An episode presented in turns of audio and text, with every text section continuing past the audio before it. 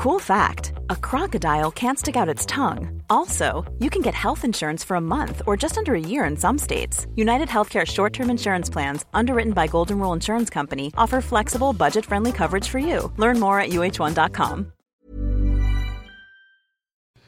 Hola, ¿cómo estás? Te habla Víctor Hugo Manzanilla y quiero darte un anuncio súper rápido. Quiero invitarte a la semana del Expert Prenur. Es una semana de entrenamiento en el área de negocios y el emprendimiento que voy a estar dando desde el 20 de abril al 27 de abril de este año 2020. ¿ok? Te invito para que descubres cómo impulsar tu negocio una vez por todas y el método mediante el cual lograrás adquirir decisión, firmeza y claridad para ser tu propio jefe. Es totalmente gratuito y puedes registrarte desde ya yendo a emprendedorhoy.com.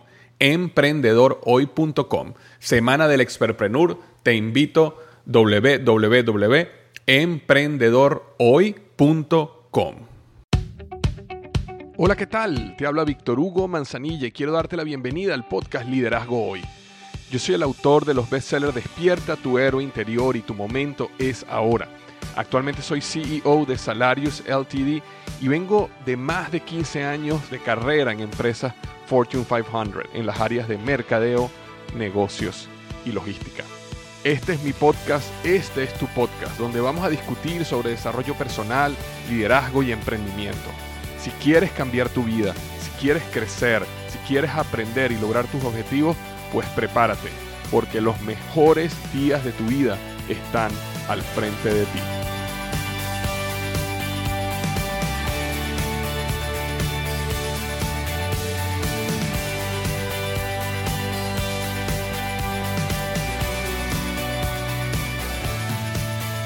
Hola, ¿qué tal? Te habla Víctor Hugo Manzanilla. Y por acá te habla Spencer Hoffman. Hoy tenemos un podcast un poco diferente y vamos a estar aquí jugando con esta conversación, porque más que una entrevista va a ser una conversación entre, entre dos grandes amigos que queremos contar sobre lo que estamos haciendo. y me encanta porque la verdad es que Víctor Manzanilla, de hecho, tú justo ahorita estás en Miami, ¿verdad, hermano? Sí, un poquito más al norte, en West Palm Beach, pero sí, en la Florida. Listo, yo estoy, yo estoy en la Ciudad de México y la, realidad es que tenemos de repente grandes conversaciones telefónicamente, nos vemos en persona eh, y justamente, ¿por qué no grabar una de estas grandes conversaciones que tenemos, ponerle en un podcast que además se trata de la esencia de un planner que tú creaste que le estoy dando a muchísima gente eh, y platicar también un poco de mi libro? Así que de eso trata este podcast. Eh, disfrútalo, escúchalo, te va a gustar mucho y sobre todo vas a aprender cosas que te van a servir muchísimo. Sí, sí, definitivamente. Y yo, que tuve la oportunidad de estar contigo ahorita hace un par de semanas en, México en tu gran evento que se llama Detona tu Yo Extraordinario, lo cual, eh, bueno, primero, mil gracias por darme la oportunidad de haber sido conferencista en tu evento. Conocí muy personas hermosísimas y conocí otros eh, oradores también, conferencistas magníficos. Tuve la oportunidad de ver cómo hacías el Firewalk y, y, y, me, me, pareció súper interesante porque yo he estado en el Firewalk dos veces y lo he caminado dos veces, pero siempre como participante, ¿no? Y esta fue la primera vez que pude verlo ya, no, no es que yo era el organizador, pero tuve la oportunidad de estar más desde el punto de vista de cómo se hacía la organización y cómo se veía la transformación. Siempre yo había visto eh, eh, la transformación en mí, porque todo el enfoque estaba en mí, en cómo yo me concentraba, en cómo yo lograba, tú sabes, superar ese miedo, pero esta vez lo que hice fue ver a los demás y lo cual me pareció fantástico.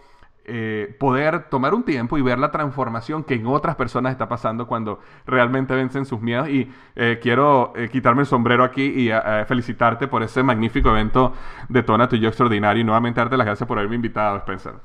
Hombre, hermanito, al contrario, el gusto es mío de verdad y tenerte como speaker. De hecho, hicimos una encuesta para la gente, eh, para todos los, asistentes y preguntándoles cuál fue el speaker que más les gustó y tú quedaste en los, de los primeros lugares. Entonces, eh, a final de cuentas, eh, la, conexión que lograste con la audiencia, la gente está enamorada, definitivamente enamorada de ti. Tus ponencias fueron extraordinarios, extraordinarias, perdón. Y, bueno, muchas gracias por haber ido, por haber participado. De verdad que, fue, algo, fue algo fantástico, hermanito. Gracias, mi hermano, gracias. Ahora, ese día, cuando, cuando estuve allá, tú me regalaste este, un libro que ya yo sabía eh, que, que, que, existía y ya había visto, pero ese día me, tuve la oportunidad de que me dieras el libro firmado por ti que se llama Los cinco elementos de la transformación. Y es, es un libro eh, que es una novela.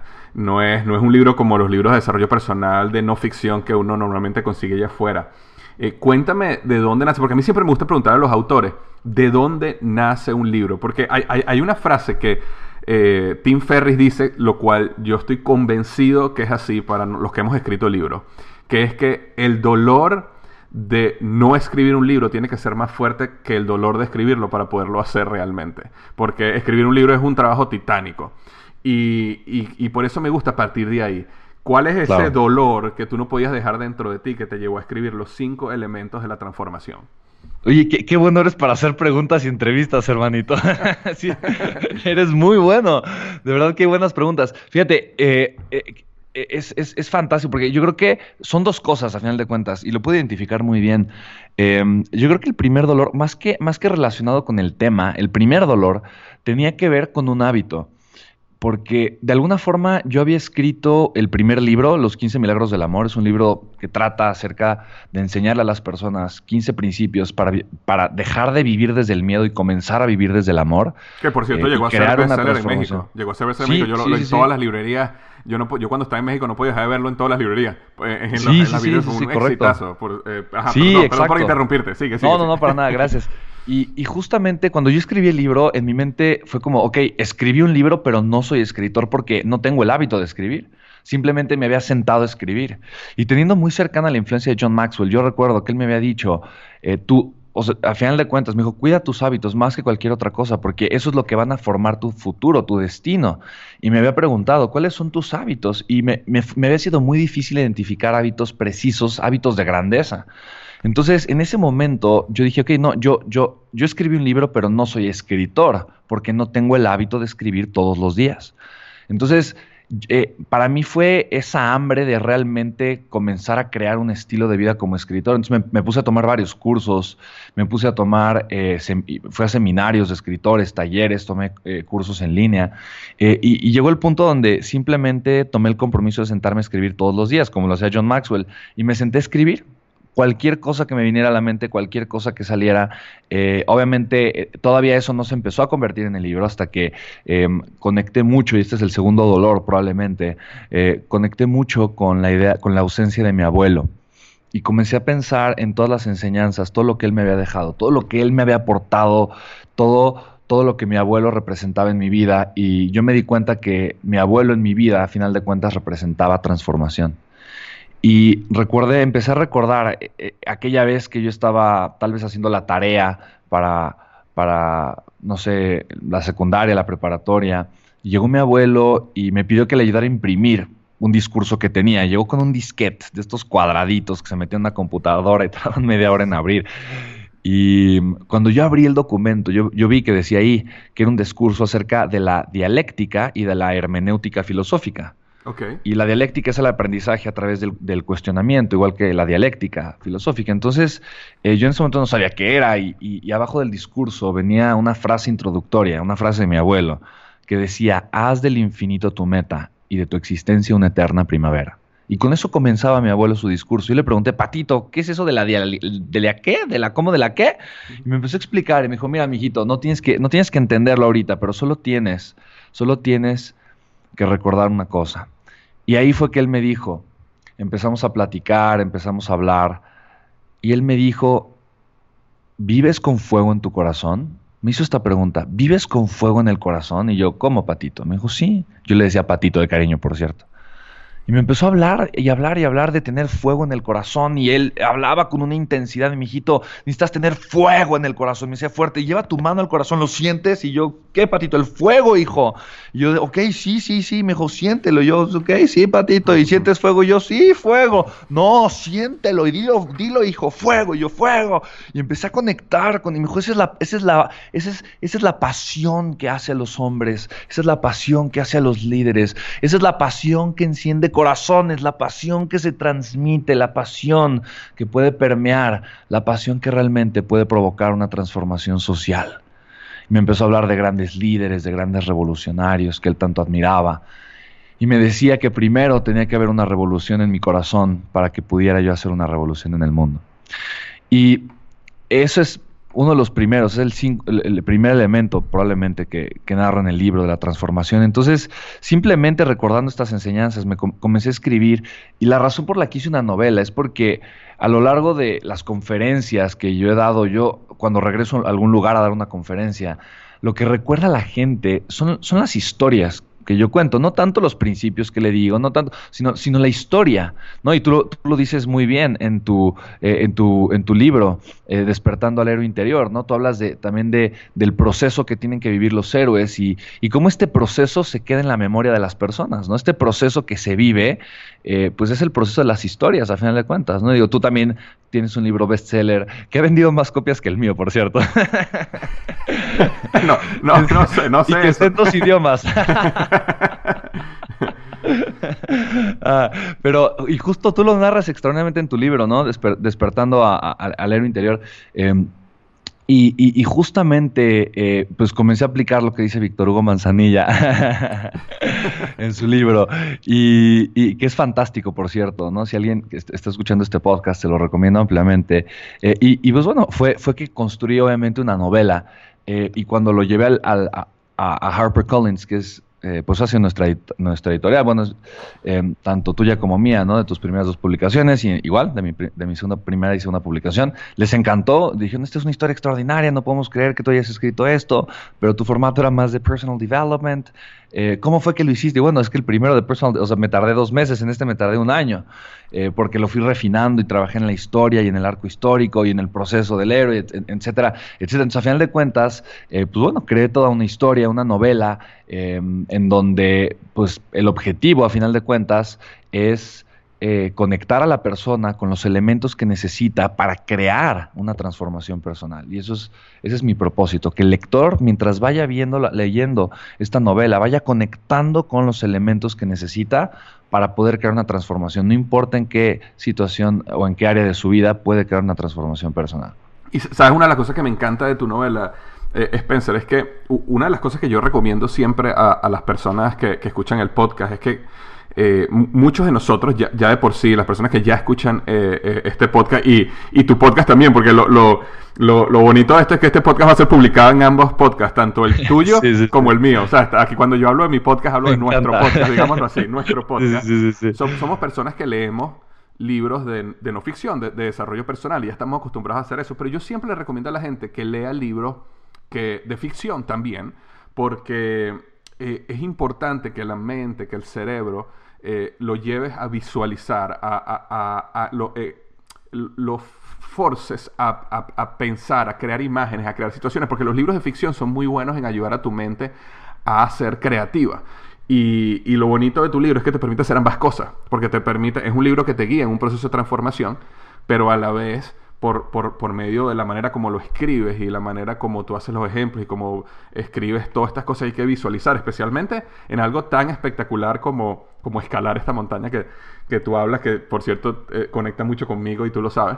Este, eh, te ayuda también a desarrollar esa parte creativa del cerebro, de imaginarte, de visualizar, de caminar en esos lugares, aunque no estés ahí o nunca hayas estado ahí. Eh, y lo cual me parece un fantástico trabajo. Ahora, cuéntame un poquito para, la, para nuestra audiencia em, de estos cinco elementos, y, sé que hablaste un poquito del primero, pero ¿cuáles son estos cinco elementos que estas eh, cinco personas se van enfrentando? Bueno, son, son los elementos igual, em, partiendo de la filosofía que, que, hablaba de mi abuelo y de lo que yo empecé a ver y escuchar en las conferencias, yo me di cuenta que lo que atoraba a las personas siempre era lo mismo. La primera es una falta de pasión en la vida una falta de realmente enamorarse de, su vida, de su propia vida, y, todo lo que conlleva el no hacerlo, ¿no? Entonces, eh, el fuego es eh, recuperar esa pasión y ese enamoramiento de mi vida, recuperar ese, ese, fuego, esa chispa, esa llama interna.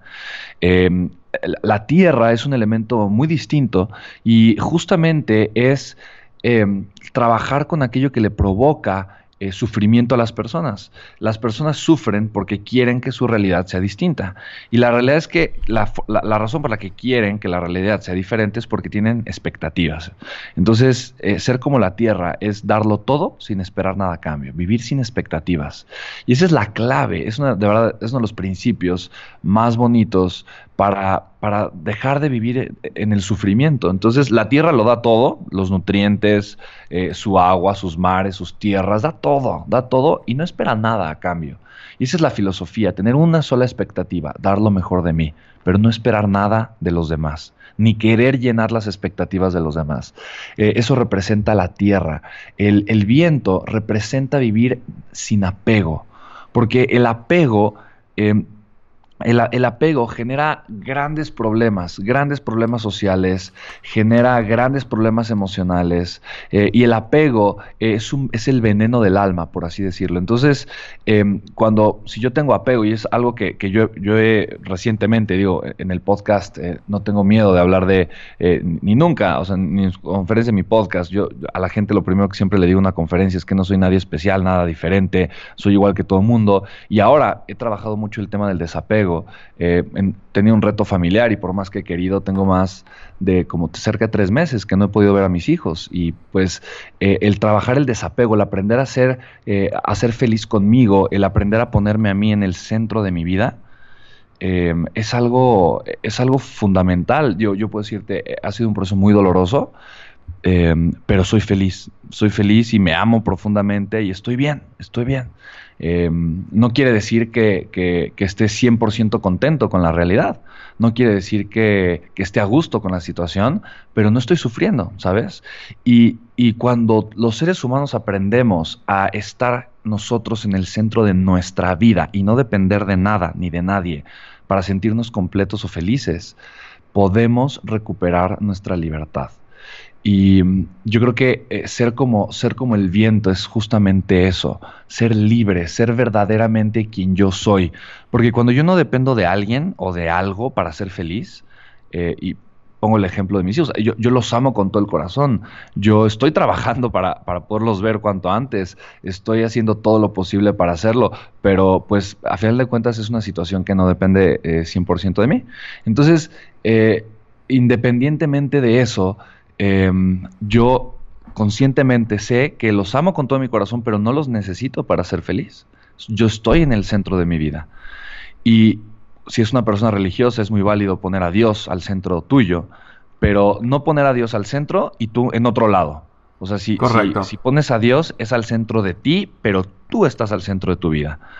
Em, y, mucha gente pone a su pareja, a sus padres, a sus hijos, al dinero, el reconocimiento, el título, la circunstancia, eh, lo ponen al centro. Por eso a mí, honestamente, no me importa hablar de problemas que tengo, los retos que estoy enfrentando, porque eh, si alguien dice algo, opina otra cosa, pues pues, pues no, no, no, me importa. O sea, a final de cuentas, yo estoy bien conmigo, punto. ¿Sí me explico? Eso es ser como el viento.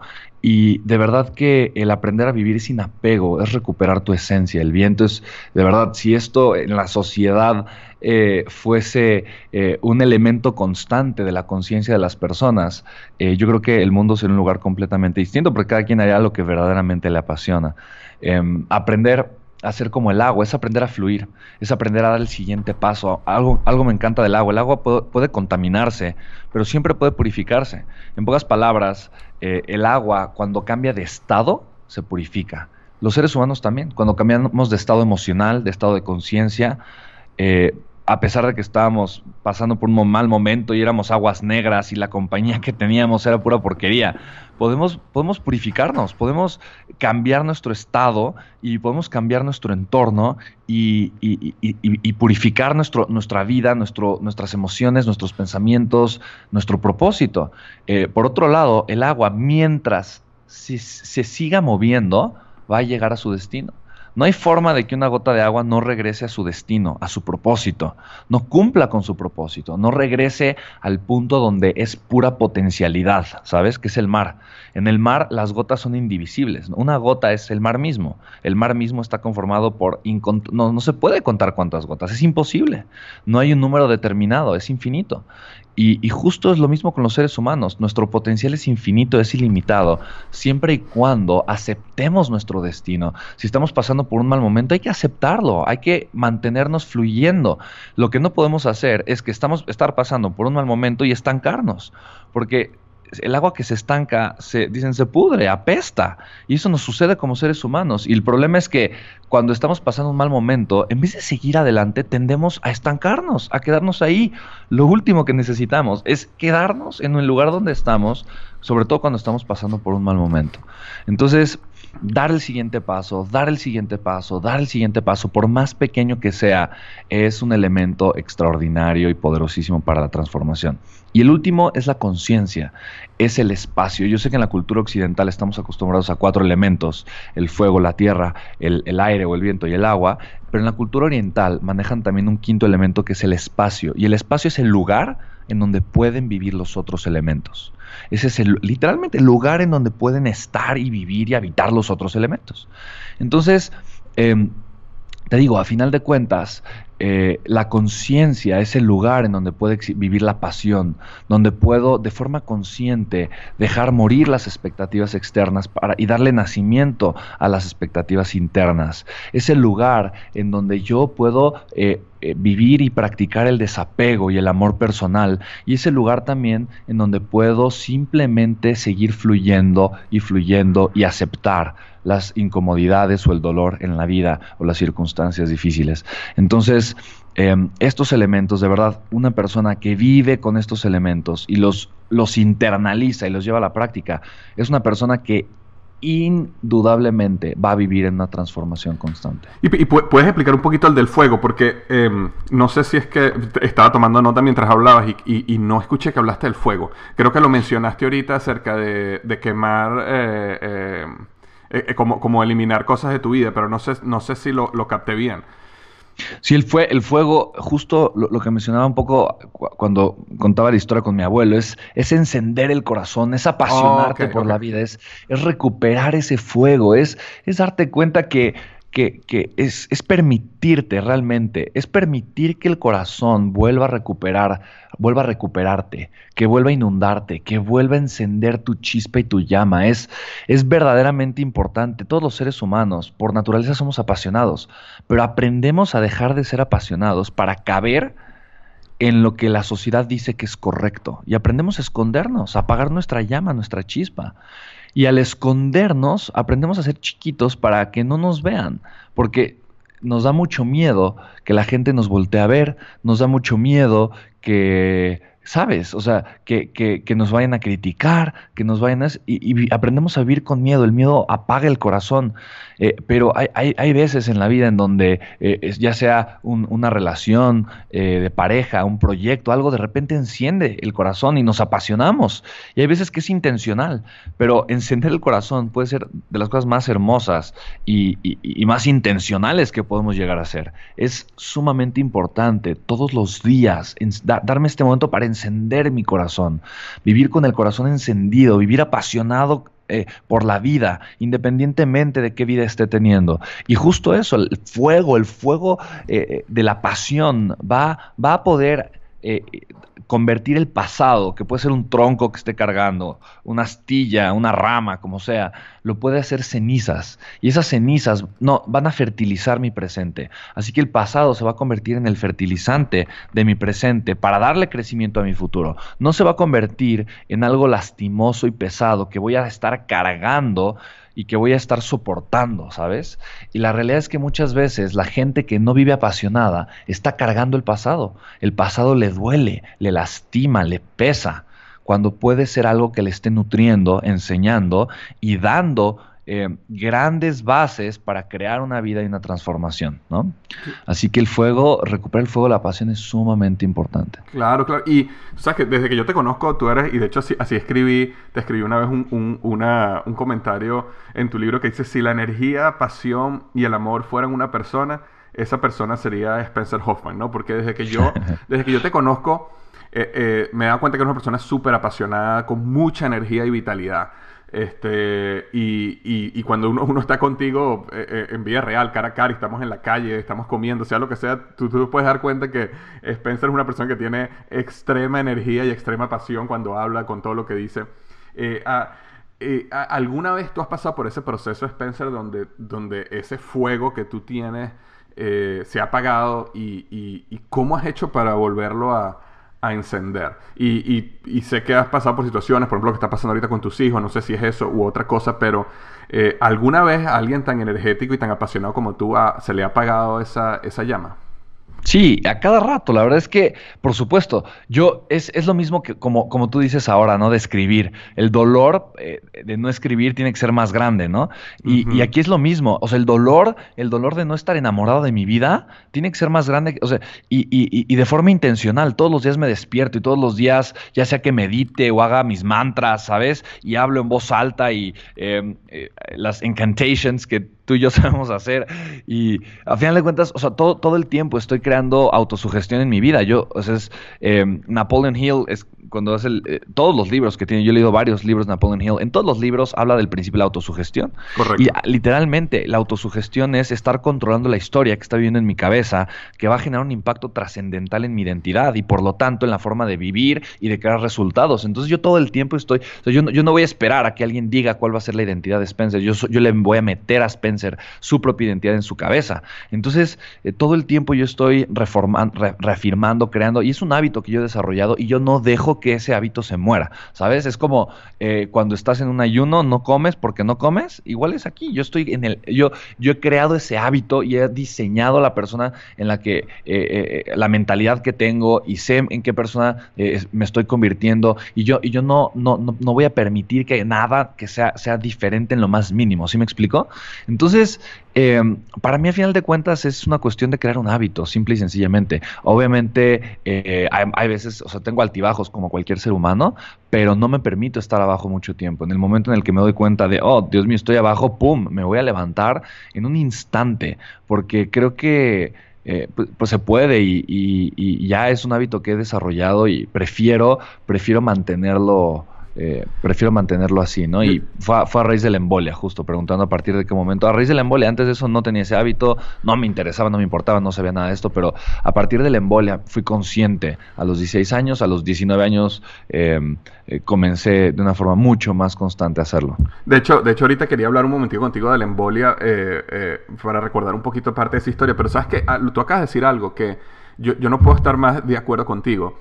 Y es que, eh, y eso, y me encanta como Anthony Robbins, por ejemplo, lo dice, cuando que, usa una, las palabras que tú acabas de decir. O sea, yo, él dice, yo diseñé a Anthony Robbins. O sea, Anthony Robbins no es lo que es porque yo lo diseñé. Y yo estoy totalmente de acuerdo contigo en que, eh, por ejemplo, en mi caso, yo todos los días estoy diseñando a Víctor Hugo Manzanilla. O sea, Víctor Hugo Manzanilla, por, por, por default, por naturalmente, él se va a ir siempre por el camino fácil. Él, él, se va a ir por el, yo prefiero acostarme a ver televisión que ponerme a trabajar en un proyecto. Él va a preferir dormir hasta tarde, él va a preferir comer, eh, comer cualquier cosa. O sea, naturalmente eso es lo que va a pasar. Pero día a día yo, yo soy el que diseño quién soy yo a través de lo que yo llamo en mi caso la afirmación positiva, que es exactamente lo mismo que lo que dices tú, incantations o, o, tú dirigir eh, tu mente. Y si hay algún un hábito, las personas que están escuchando ahorita, si hay un hábito que eh, mira, yo no puedo decirle a la gente que es más importante. Es que tú diseñas quién tú eres. Cuando la gente, mira, yo nunca, nunca, nunca digo que estoy cansado. Y yo nunca estoy cansado. Yo nunca digo que estoy enfermo. Y yo nunca estoy enfermo. ¿Ok? Entonces, y, y, tengo amigos que se burlan de mí, que dicen, ay, sí, sí, tú nunca estás enfermo. Es que yo nunca estoy enfermo, no estoy. Ahora, yo, yo antes me enfermaba cada rato. Yo, mira, yo, pasaba, yo salía y llovía, llovía, me mojaba la cabeza y me daba gripe. Ahora, yo, yo todos los días, yo digo, yo no me enfermo, yo no estoy cansado. ¿Por qué? Porque es la única manera que yo puedo manejar una empresa, ser CEO de una empresa, manejar una plataforma como esta, escribir un libro, hacer todo eso, ser padre. Es la única manera que puedo hacer eso es si no me canso. Entonces, claro, tengo hábitos que mantienen mi energía alta, tengo hábitos que me ayudan a comer bien, pero más allá que los hábitos reales de qué como, qué hago, todos esos vienen en consecuencia de la creencia y la identidad que yo tengo mía que es que yo soy una persona que no se cansa, yo soy una persona que no se enferma, yo soy una persona que está apasionada día a día y ama su vida, que es exactamente lo que tú has hecho, es crear esa identidad en ti y que eso es lo que después transforma toda tu vida, tu cuerpo, tus acciones y todos los otros hábitos cascadean a través de esa identidad que tú tienes. Claro, me encanta. Y, justo, y yo, tú eres experto en ese tema, justo por eso creaste un planner, ¿no? O sea, este año me encanta porque sacaste el planner del éxito, 100 días de enfoque para conquistar tu futuro. Eso, eh, venga, porque justo, o sea, a final de cuentas, es, es, es, exactamente eso. Yo creo que, digo, probablemente si yo hubiera tenido una herramienta como la que tú creaste, eh, me hubiera sido más fácil al inicio haber, haber diseñado esto que estoy platicando, ¿no? Haber creado la mentalidad que tengo. Eh, porque, de verdad, en la escuela no enseñan a controlar el enfoque.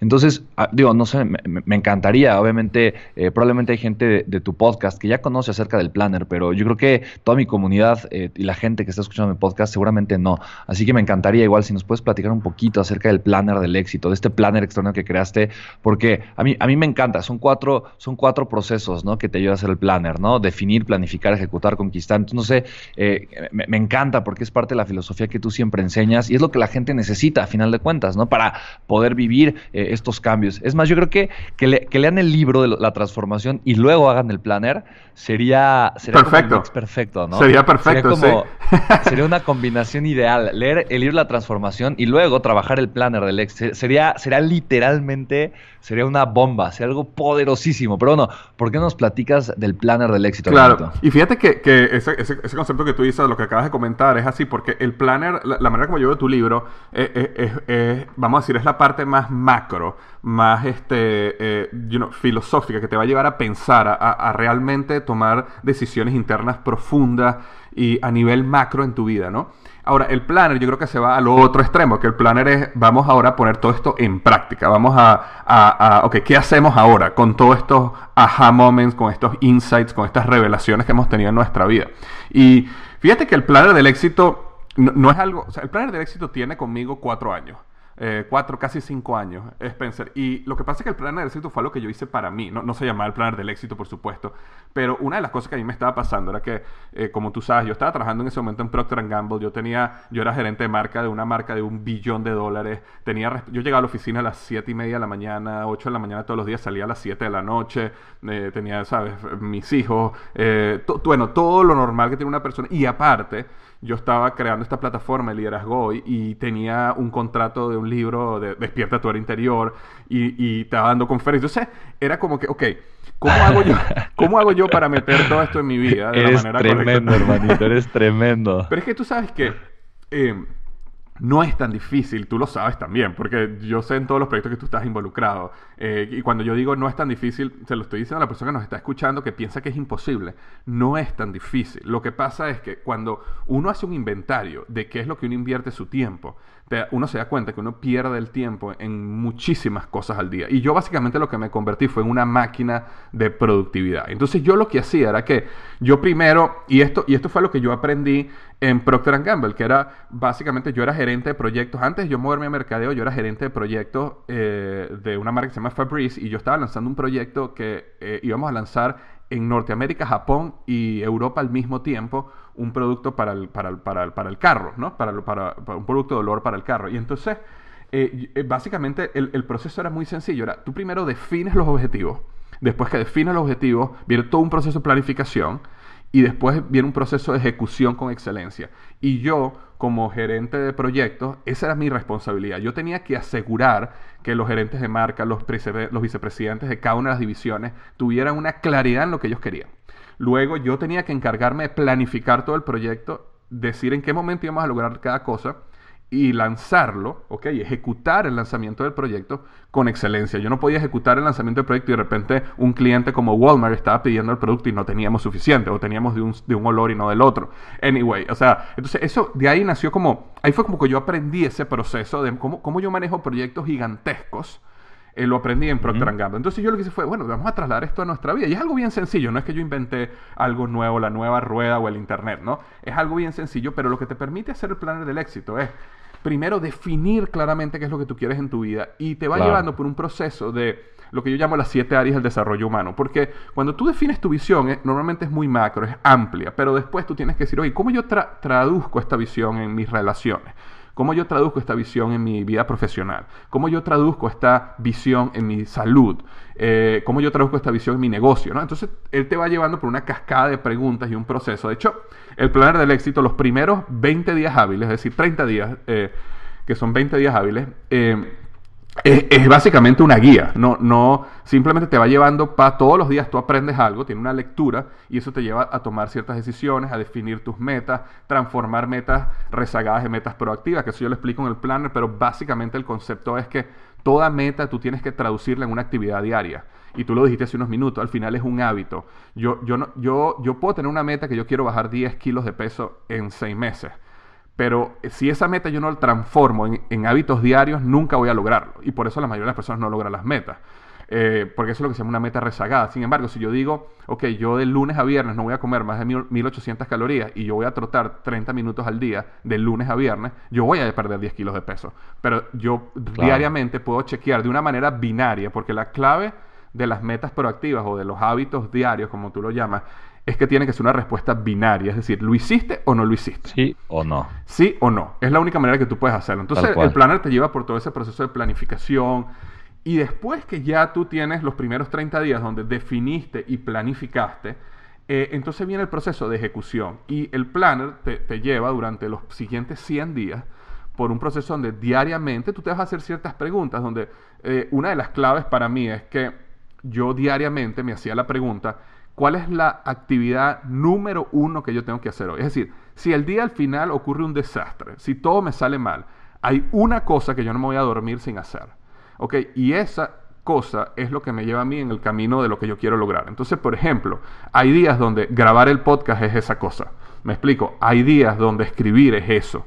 Hay, entonces, eh, esa pregunta, si tú te la haces diariamente, tú siempre avanzas, porque uno de los errores más comunes, estoy seguro que tú también lo has pasado, Spencer, es que que uno esté ocupado no quiere decir que uno esté avanzando. ¿Ok? Totalmente, totalmente. Entonces, eh, otro de los hábitos que a mí me ayuda muchísimo a crecer como líder es elogiar, motivar sinceramente a una persona diariamente. Uno todos los días, hay alguien todos los días que hace algo por uno y uno no se da cuenta y uno lo toma por garantizado. Y eso al final es un hábito. Así como yo en Maxwell hablaba de los cinco grandes, ¿te acuerdas? Que era escribir, eh, eh, eh, archivar, este, pensar, es, los, los cinco grandes. Para mí uno de esos cinco es motivar y elogiar a alguien.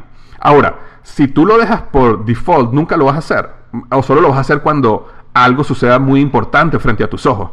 Pero si tú desarrollas el hábito, más bien tu mente siempre está buscando lo bueno y siempre está buscando, oye, y, puede ser que tú estés caminando y veas una señora, por lo menos en mi oficina, el otro día una señora estaba limpiando el pasillo para llegar a mi oficina. Y ese es el, día, ese, es el día que yo tengo que elogiar a esa señora. Y cuando yo paso a ella, yo le digo, señora Carmen, y de hecho el 99% de la gente pasa por ahí y no sabe ni el nombre de ella, ¿no? Entonces dice, señora Carmen, gracias por mantener la oficina tan, tan limpia y tan bonita, porque cuando vienen visitas, cuando vienen clientes míos, wow, se siente bien. Entonces, ese tipo de cosas ¿Me explico?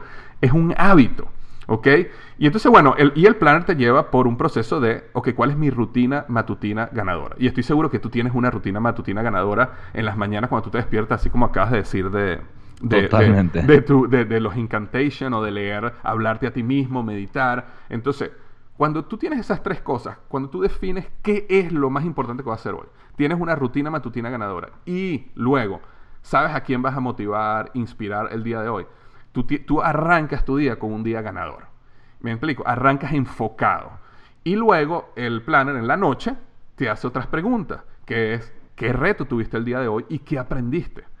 Y luego, este, ¿cuáles tres cosas por las cuales estás agradecido en ese día? Y, algo interesante que pasa, y yo sé que tú lo has vivido porque lo comentaste en una de tus conferencias, es que cuando uno desarrolla el hábito de escribir porque está agradecido, los primeros días uno, uno utiliza lenguaje bien trivial, es decir, bueno, yo estoy agradecido porque, porque comí, comí, estoy agradecido porque tengo un techo, estoy agradecido, ¿sabes? las cosas que uno... Pero, ¿qué pasa? Tú, tú, no vas a escribir eso todos los días, tú no vas a repetir lo mismo. Entonces, cuando ya tú pasas 3, 4 días que ya no tienes más nada que escribir, forzas tu mente a empezar a ser agradecida y empezar a buscar dónde está el agradecimiento y te hace una persona mucho más feliz porque te lleva a través de este proceso exactamente lo que tú hablas en tu libro cuando hablas de, del, desapego, y, eh, en el caso del viento, de la tierra, que es darlo todo sin esperar nada a cambio. Transformas tu expectativa por apreciación, porque ahora tu mente siempre está buscando qué apreciar, porque en la noche tienes que escribirlo. Entonces, e, esos dos hábitos, el de la mañana de definir exactamente qué vas a ganar, con cómo vas a ganar en el día, y en la noche poder agradecer tres cosas que te pasaron en el día y el aprendizaje al reto más importante que tuviste en el día, es, un proceso transformador. Y, el planner es eso, es así de sencillo, Spencer. No, no, es, no es ninguna fórmula mágica, no es un secreto que yo tengo que nadie sabe. Es simplemente un hábito diario de definir rutina matutina y elogiar y motivar. Y en la noche de aprender del reto, de este, eh, eh, agradecer en la vida. Y hay una última pregunta que es, ¿qué, cómo, o sea, ¿Por qué mañana va a ser un día exitoso? Entonces tú, antes de dormir, esa es la última pregunta del planner. Antes de dormir, tú vas a escribir por qué mañana va a ser un día exitoso. Entonces ya te vas, cuestas a dormir con la mente, lo cual, ¿qué es lo que hace la mente cuando tú, la última frase que escribes antes de dormir es, mañana va a ser exitoso porque, y ahí lo escribes y ahí lo declaras. Tu mente y tu subconsciente, mientras duermes, está todo el tiempo pensando y trabajando en cómo hacer el día siguiente exitoso. Y eso es todo, hermano. Eso es todo. Sencillo Claro, y eso es lo que yo hacía. Yo lo había hecho en una hoja de Excel, lo tenía en una hoja de Excel, todos los días lo imprimía y lo ponía en mi agenda. Hasta que un día dije, bueno, ya, déjame hacer, esto es lo que yo hago. Yo lo, lo pulí, le agregué cosas, le quité cosas a medida de estos años. Y llegó un día donde dije, no, ya, yo lo voy a lanzar porque otras personas tienen que, tienen que tener esta experiencia, tienen que hacer lo que yo estoy haciendo y, estoy seguro que le va a dar los resultados. Entonces, así salió el plan del éxito. esa es la historia básicamente. No, me encanta y además, digo, yo te conozco bien, hermano, eres una persona sumamente metódica, sumamente... Eh, yo creo que tú eres un gold miner. Así me gustaría ponerlo porque tú encuentras el oro en las cosas, en las personas, en las situaciones. Eh, Gold Finder, ¿no? es, y me encanta porque además de eso lo, sintetizas, lo pones y lo compartes. Yo creo que honestamente el planner me encanta, es, creo que es una herramienta fantástica, fabulosa. Eh, y hagamos lo siguiente, se me, está ocurriendo ahorita, la verdad es que hagamos lo siguiente. Yo creo que si, si una persona por Instagram, mi cuenta de Instagram es arroba Spencer Hoffman, Em, mi podcast, para los que voy a, voy a eh, hablar de nuestros podcasts. ¿Tu podcast cómo se llama, hermanito? Liderazgo Hoy, con Víctor Hugo Manzanilla. Liderazgo Hoy, listo. Mi podcast se llama Una vida, un legado. Eh, igual con Spencer Hoffman. Entonces, eh, hagamos lo siguiente, por Instagram, si, si, tú compras el planner del éxito de Víctor Hugo Manzanilla eh, y el libro de los cinco elementos de la transformación, tómales una tómate una foto con los dos, con el planner y con el libro, y yo te voy a dar un regalo. Es un programa digital que tiene un costo regular de 200 dólares. te lo voy a dar completamente gratis. Únicamente mándame la foto a través de Instagram por un mensaje. yo reviso prácticamente todos los mensajes que me llegan en Instagram. Entonces, manda y con muchísimo gusto eh, te, puedo, te puedo dar este regalo. Va a ser algo interesante y divertido. Oh, muchísimas gracias, gracias, gracias Spencer por esta, por esta idea. Y, esto es algo que tú lo estás dando ahorita. Nosotros nunca hemos hablado de esto, así que muchísimas gracias por, tu generosidad. Eh, eh, tengo entendido, tu, libro, bueno, yo, lo vi en, en, todas las librerías de México, está, pero si las personas no están en México, en Amazon lo pueden comprar y, y les, y les llega, Amazon los manda a cualquier lugar de Latinoamérica, así que lo podrías comprar y enviarlo, ¿no? Este, sí, tal cual. por Amazon o en cualquier librería en México. Y el tuyo está en Amazon, ¿no? Sí, el mío está en Amazon y de todas maneras, em, eh, de hecho, si quieres saber más del planner, yo, tengo una página que se llama plannerdelexito.com. Es sencillo, www.plannerdelexito.com. Ahí puedes saber todos los detalles del planner, cómo está por dentro, porque sé que hay gente que, que va a decir, oye, me gustaría ver cómo es por dentro, me gustaría ver cuáles son las preguntas, los gráficos, todo ese tipo de cosas. Lo pueden ver en plannerdelexito.com eh, y ahí mismo lo pueden comprar o pueden ir a Amazon y Amazon también les entrega en toda Latinoamérica, España, Europa, cualquier lado lo pides y, Amazon eh, te lo va a mandar. Este, Fantástico. Pero sí, no, yo estoy de acuerdo contigo. Si, si las personas logran eh, leer tu libro y después comenzar con el planner o, o, hacerlo en semiparalelo, pueden, va, a ser una gran, una gran ayuda para las personas. Y además que, fíjate, estamos en un momento del año. Yo, sé que de las personas que están escuchando, Spencer, estoy seguro que hay mucha gente que nos está escuchando que tenía todas sus resoluciones o muchas de sus resoluciones de fin de año y no ya las dejaron a un lado, ¿no? Entonces yo, yo sí, yo una de las cosas que he aprendido eh, es que eh, las resoluciones de fin de año o resoluciones de primero de enero, no sé cómo le dicen en diferentes países, eh, solo sirven el primero de enero. el éxito está en las, que, en las personas que se vuelven a levantar cada día sin, importar si ayer fallaron o no fallaron o tenían una resolución y la dejaron. lo importante es que lo hagas hoy. No importa el día que sea hoy que estás escuchando este podcast, hoy hazlo y hoy comienza y, hoy vas a lograr los resultados. Es, así de sencillo. Entonces, eh, yo creo que es una, un, dúo, un dúo perfecto. Hermanito, ahora, eh, ¿sabes qué? Quería, quería yo sé que tú hablaste de la embolia y, una vez yo te entrevisté a ti hace mucho tiempo, mi primera entrevista a ti, tú contaste la historia de la embolia, pero eh, esa historia, o sea, hay muchísima gente, eso fue mi, podcast, número 7, imagínate. Eh, y ya tengo, sí, ya estoy llegando al episodio número 200. Eh, claro, yo hago podcast semanal. Eh, yo sé que tú estás crecido muchísimo, haces casi que podcast diario. Este, mm, y, y, yo, yo, esa historia fue una historia que impactó mi vida profundamente y yo la sigo contando. Y yo sé que mucha gente que ahorita me escucha no recuerda esa historia, porque como te digo, fue el podcast número 7 hace 200 podcasts prácticamente. Eh, y yo sé que eh, a ti te pasó esta situación donde tuviste una embolia y, y, estabas en, la clínica, ¿no? En el hospital, y no, no había, no había, no, se veía futuro, ¿no? Y, los médicos eh, le habían dicho a tu familia que no, no había futuro para ti. No sé si puedes contar esa historia, porque esa es una historia realmente que vale la pena contar cada vez. Sí, con muchísimo gusto, Armento. Sí, a final de cuentas, era un 26 de abril del 2006, yo tenía 16 años. Y de una forma muy repentina, yo iba a acompañar a mi hermana al dentista, regresamos corriendo a la casa porque él iba a llevar en el auto, tenía mi permiso para conducir y justo estando afuera de la puerta de mi casa, yo de repente en un instante sentí así, ¡pum!, como si me fuera a desmayar.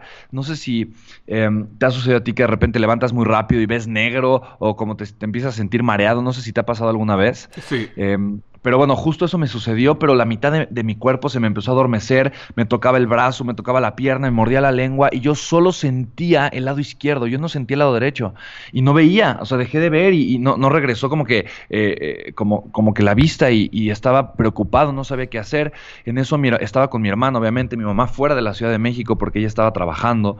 Eh, tengo una mamá que admiro con todo el, todo el corazón, la amo profundamente, es una mujer extraordinaria y mi mamá eh, ella, pues a final de cuentas, de verdad, de verdad que eh, pues con muchísimo, con muchísimo dolor y con muchísimo trabajo y con muchísimo cansancio, sacó a cuatro, ella viuda, con cuatro hijos, tres trabajos para podernos mantener, eh, pues mi mamá salió adelante y ella salió adelante de una manera extraordinaria y siempre lo hizo con todo el corazón eh, para darnos siempre lo mejor a sus hijos. Entonces, de alguna forma, mi mamá estaba trabajando, no estaba en la ciudad y yo no sabía qué hacer, mi hermana le llamó entonces a mi abuelo, mi abuelo médico, el doctor, psiquiatra, psicoanalista, pues supo exactamente exactamente qué estaba sucediendo. Entonces me llevó a un hospital, no me pudieron atender, me llevaron a otro hospital, tampoco me pudieron atender.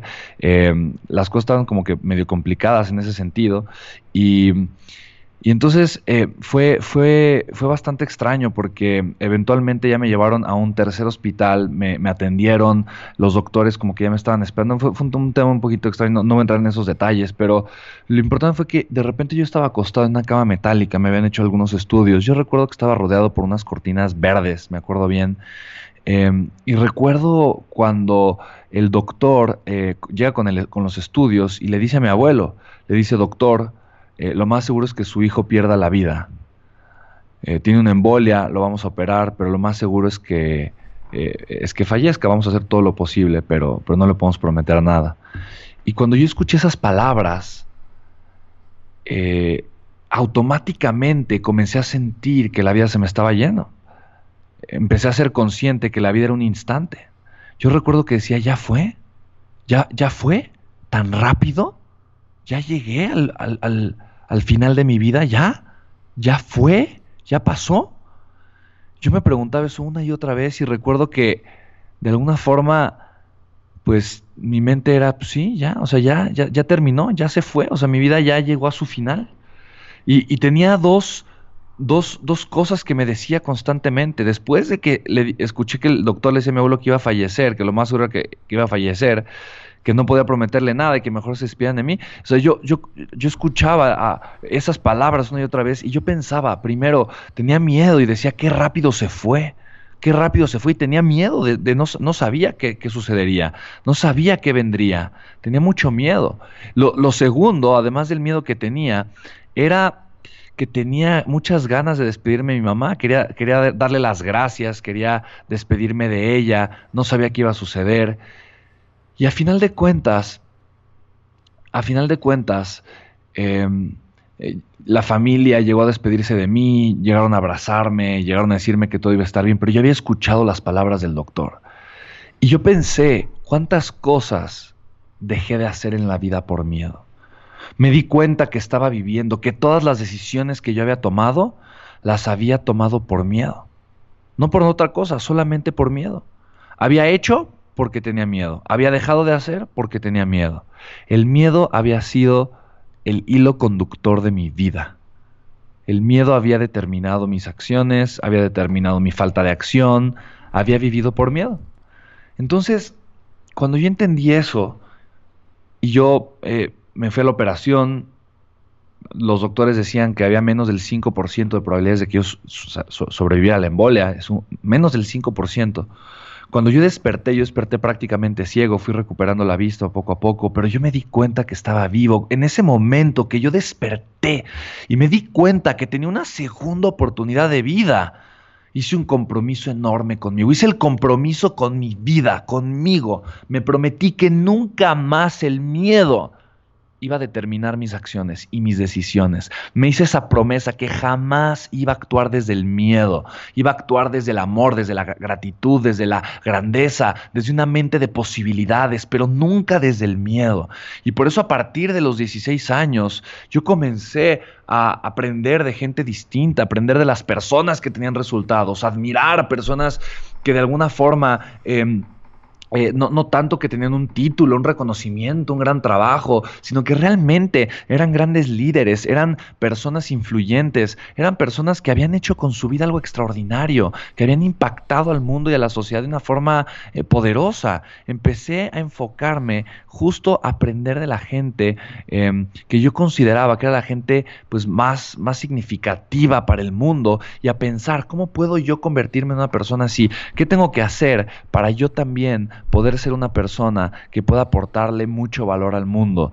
Y justamente esa obsesión de aprender de las mentes exitosas, esa obsesión de aprender de la gente extraordinaria, de las personas que ya han transformado al mundo para bien, me llevó a, eh, ponerme a leer, a tomar cursos, a, conocer el desarrollo humano, pero yo quería entender, ahora sé cuál es mi propósito, conozco mi línea editorial, tengo una línea editorial, eh, siempre hablo acerca del legado, el legado eh, es, es lo que entender el legado es es lo que me mueve, compartirle a la gente cómo puede crear un legado, eh, es lo que me apasiona. Y hoy entiendo que la única forma para hacerlo, em, la, la, mejor manera para poder eh, enseñar a las personas acerca del legado, es una base firme de desarrollo humano, liderazgo eh, y, educación financiera. Y por eso son los temas a los que yo, a, los que yo me dedico. Sin embargo, eh, de verdad, gracias a la embolia estoy el día de hoy aquí. Yo creo que la embolia ha sido el mejor negocio que he hecho en mi vida. Intercambiar un poquito de mi campo visual por una visión de vida extraordinaria, por una visión de vida distinta. Y, por eso yo estoy tan agradecido de verdad con la vida, con Dios, por haberme dado una embolia y haberme dado una segunda oportunidad. Yo creo que eh, sin esa embolia yo no estaría aquí el día de hoy, yo no estaría hablando contigo, hermano, yo no estaría em, em, contándote esta historia, ni estaría viviendo la vida de mis sueños de alguna forma.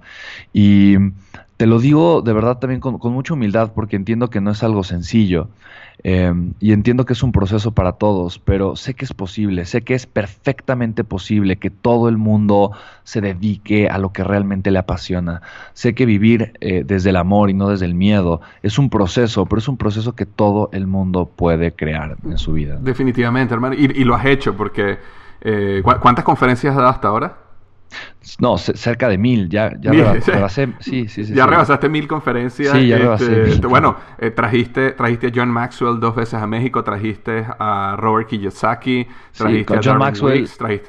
fueron, eventos distintos, pero fueron cuatro veces las que. Ah, cuatro, perdón, cuatro veces. Sí, dos fueron, dos fueron eventos privados, pero fueron cuatro eventos. Cuatro Trajiste también, eh, ¿cómo se llama? Ah, se me fue el nombre. Eh, cuéntanos de personalidades grandes que has traído, porque se me, se me fue el nombre de... no, no, no, habías traído todavía al Dalai Lama, pero estaba, habías traído gente de su, en su círculo, ¿no? Sí, a la Lama Tetul Rinpoche. Sí, a final de cuentas han sido más de 40 expertos internacionales con los que he tenido el privilegio de aprender de cerca, con los que he tenido, eh, muchos de ellos, la mayoría los he entrevistado, he hecho cosas, eh, eh, justamente es lo que me interesa, entender su mentalidad, ver qué hay ahí, ver qué, ver qué hay en la mentalidad de la gente extraordinaria, de la gente grandiosa, ver qué existe en, su cerebro, ¿sabes? Quiero, quiero saber cómo piensan, cómo sienten, cómo, cómo, cómo piensa, cómo, cómo, cómo trabaja el cerebro, cómo procesa la información, de qué manera, eh, de, qué manera aprendieron a aprender, de qué manera, cuál es, cuál es su sistema de creencias. O sea, me, interesa meterme a la mentalidad, a la psicología de la gente exitosa, porque yo sé que eso es lo que realmente genera un impacto en la vida de las personas. No la teoría, no la información, no un, título universitario que no sirve para absolutamente nada, pero, pero la mentalidad que voy creando, la mentalidad que voy formando, estos patrones de pensamiento, mi forma de interpretar al mundo, la historia que me estoy contando. Y, para mí ese, ese, eso es lo que yo estoy cazando todo el tiempo, porque yo sé que para crear un legado yo necesito convertirme en una mejor persona. Y sé que la mejor forma para hacerlo es entender la mentalidad de, los que ya lo hicieron, la proximidad es poder, lo dice Tony y no me canso de repetir, la proximidad es poder. Eh, y, para mí generar proximidad con este tipo de personas me ha llevado el día de hoy eh, Darren Weeks, una de las personas que yo más admiraba en el mundo, que es asesor de Robert Kiyosaki, tiene un fondo de inversión de 500 millones de dólares, es dueño de más de 5 mil propiedades, en fin, hoy, hoy es mi socio. Hoy me invitó a hacer un, o sea, es, mi socio y tenemos una empresa juntos y estamos creando eh, un, un fondo de inversión para que la gente pueda tener acceso a inversiones, que es las inversiones de los ricos, donde invierte Kiyosaki, donde invierte Darren Weeks, es donde, va, donde puede invertir la, gente, ¿sabes? Entonces, eh, y, comenzar a generar ingresos residuales de una forma exponencial, extraordinaria. Eso jamás lo vas a encontrar en ningún... Eh, y, te digo, o sea, para mí esto es...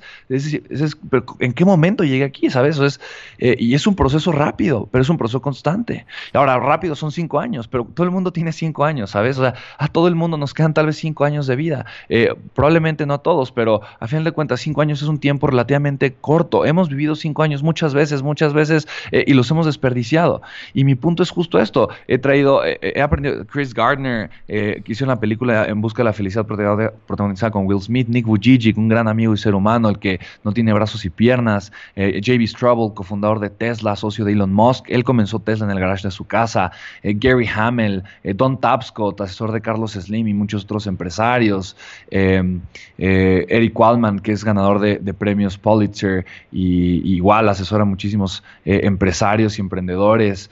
Eh, Papa Jaime, Premio Mundial por la Paz. Norma Bastida, tiene un récord Guinness por el triatlón más largo de la historia. Fue víctima de explotación sexual eh, y, fue, estuvo secuestrada en una red de, trata de personas por muchos años. y casi a los 50 años rompió un récord que por 30 años nadie había podido romper. Mujer, a los casi a los 50 años. el triatlón más largo de la historia, aprendiendo a nadar seis meses antes. En fin, me interesa conocer este tipo de personas porque y exprimir su mentalidad y encontrar los patrones que los han llevado a ser los número uno, porque eso es lo que yo siento que hace falta en las escuelas y es lo que yo creo que puede realmente crearle un legado a, las personas. Así que, eh, pues bueno, a final de cuentas, esa ha sido mi pasión. Y tú eres un grande hermano, a final de cuentas, déjame decirte que tú eres una mente brillante, una de esas personas eh, que admiro profundamente y que de verdad considero que tiene todo un valor extraordinario que aportar. De verdad, tu cerebro es algo valiosísimo, forma en la que tú, eh, digo, no por nada, fuiste director en Procter Gamble, luego en Office Depot, eh, y, luego teniendo ahora sí que una carrera exitosísima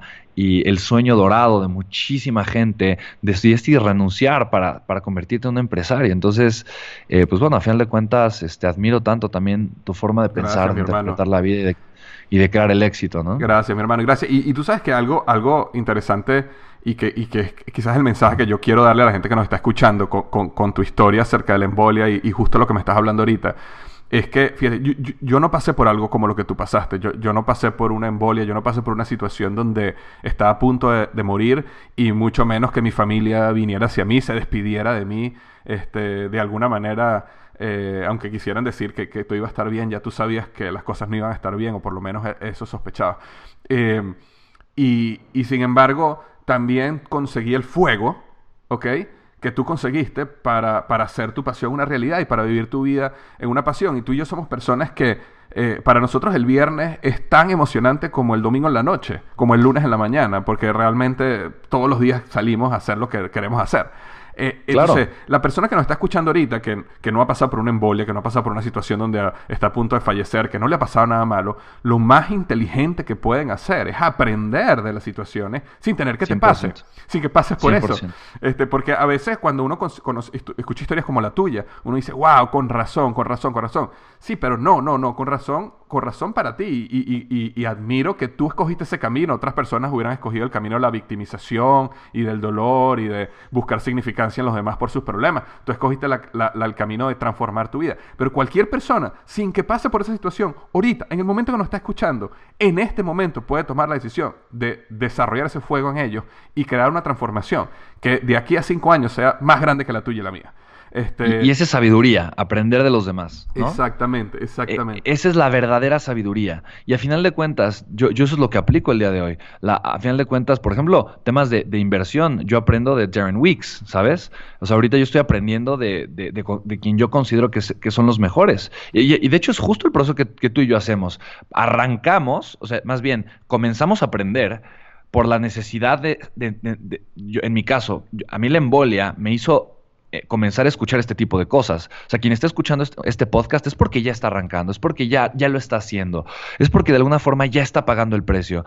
Pero eh, es justo eso, o sea, tú y yo eh, comenzamos. Lo importante aquí es comenzar. Lo más importante en el desarrollo humano es comenzar con el hábito del desarrollo humano. Lo más valioso y lo más importante es eso, es el hábito de desarrollarte como ser humano, porque eso es lo que va a ir ampliando tu contexto. Sin embargo, tú y yo, eh, la, forma en la que realmente aprendemos es de, es de, otros, ¿estás de acuerdo? Vamos a cursos, seminarios, eh, pero, o sea, ¿cuánto, honestamente, cuánto pagamos tú y yo en, en cursos y seminarios? O sea, yo creo que pagamos decenas, de, miles de dólares. Decenas de miles de dólares. Yo creo que, eh, digo, el año pasado hice la cuenta, yo el año pasado había gastado más de 150 mil dólares solamente en seminarios, en viajes en los seminarios, eh, eh, en mi proceso de, preparar mi mente para, para, para, pensar diferente. Y eso es lo que la gente no valora. Pero a final de cuentas, lo que me hizo no fue la embolia, la embolia me hizo despertar me hizo despertar al hambre y a la conciencia de que yo tenía que transformarme. Pero lo que, me, lo que me llevó a crear esta transformación ha sido toda la inversión en tiempo, enfoque, dinero, esfuerzo, energía que yo le he metido a aprender y aprender de gente extraordinaria, aprender de mentes brillantes, a tomar cursos, seminarios, a, ir, a talleres. Ese es el proceso más valioso, porque es lo que de forma continua va expandiendo nuestro contexto. Entonces, literalmente, es lo que tú y yo hemos hecho, literalmente, en el futuro, perdón, en el pasado, y es lo que seguiremos haciendo en el futuro. O sea, yo nunca me voy a cansar de aprender de gente extraordinaria, nunca me voy a cansar de aprender de mentes brillantes, nunca me voy a cansar de estar invirtiendo en mí en mi educación, porque sé lo, el valor tan grande que eso tiene, eh, y sé que eh, mientras existe este proceso de inversión constante, mi vida va a seguir mejorando como ya lo ha sido, como ya lo ha ido haciendo. El tema es cuando una persona todavía no lo sabe, porque no lo ha puesto en práctica, se le hace caro. ¿Sí me explico? Dice, decía Jim Ron, me encanta. ¿Tú crees que la educación es cara?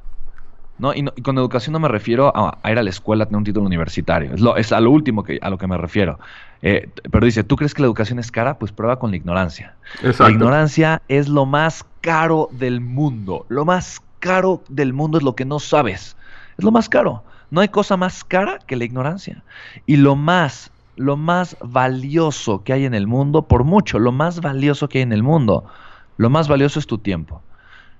Y lo más inteligente que puedes hacer es tener la educación para aprovechar tu tiempo de vida de la mejor forma posible. Y eso es, eso es lo que a mí me apasiona y me obsesiona.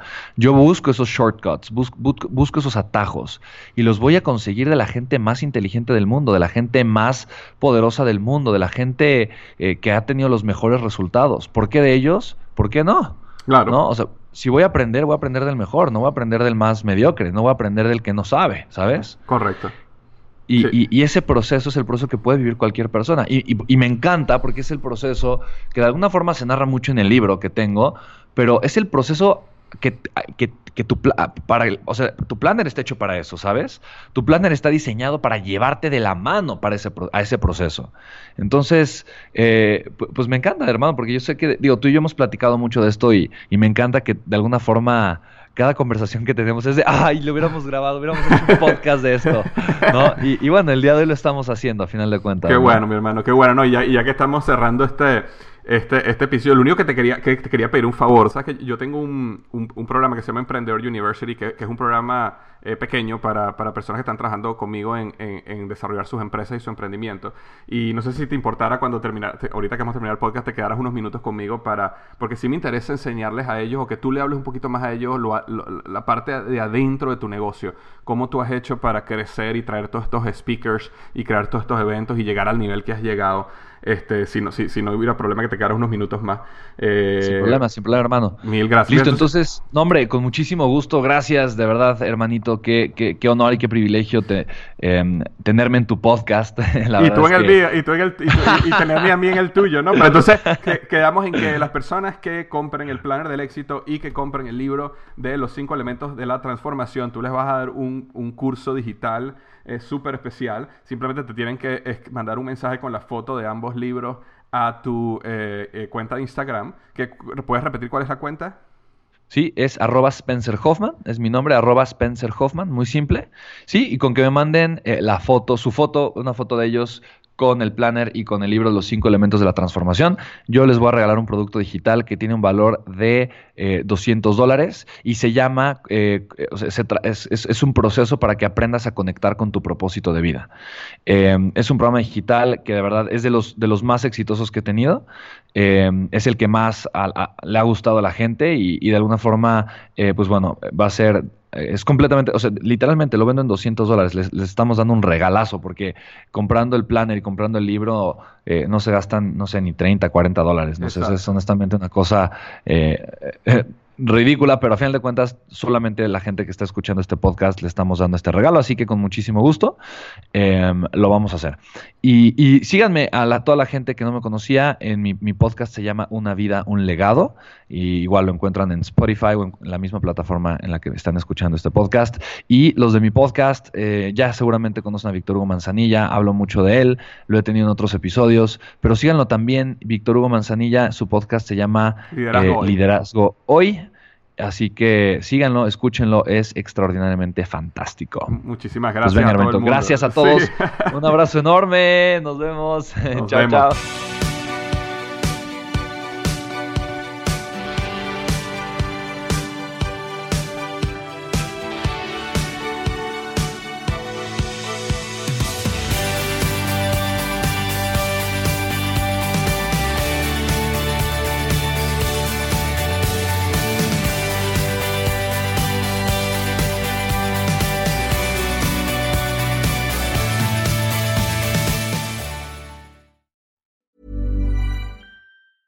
Even on a budget, quality is non-negotiable. That's why Quince is the place to score high-end essentials at 50 to 80% less than similar brands. Get your hands on buttery soft cashmere sweaters from just 60 bucks, Italian leather jackets, and so much more.